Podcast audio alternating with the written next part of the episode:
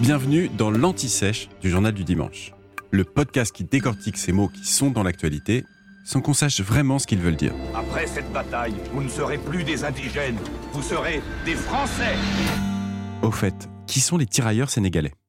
Depuis leur création en 1857 jusqu'à leur dissolution dans les années 1960, les tirailleurs sénégalais ont combattu pour la France sur de multiples champs de bataille.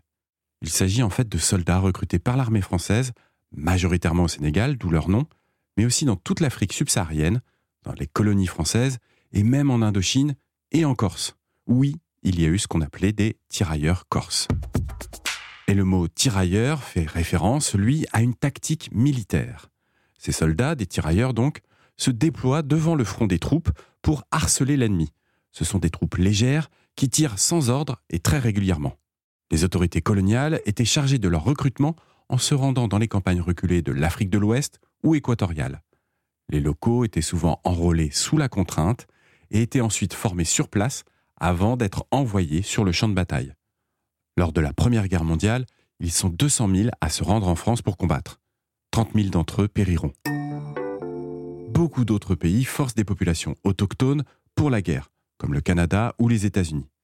Mais la France est alors le seul pays à utiliser les troupes coloniales à grande échelle.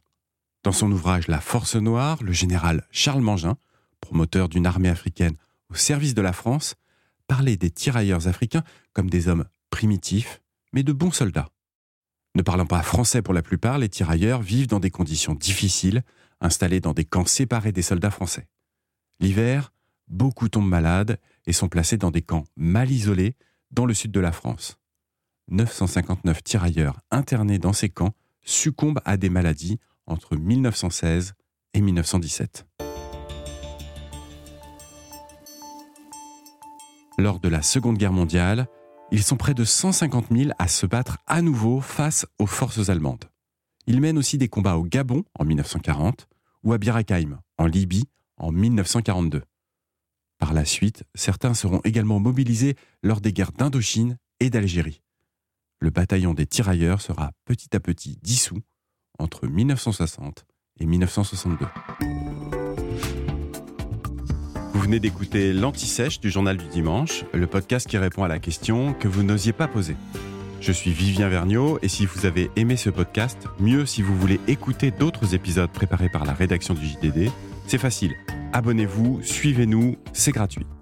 On vous donne rendez-vous trois fois par semaine en podcast et tous les jours sur le JDD.fr. À bientôt.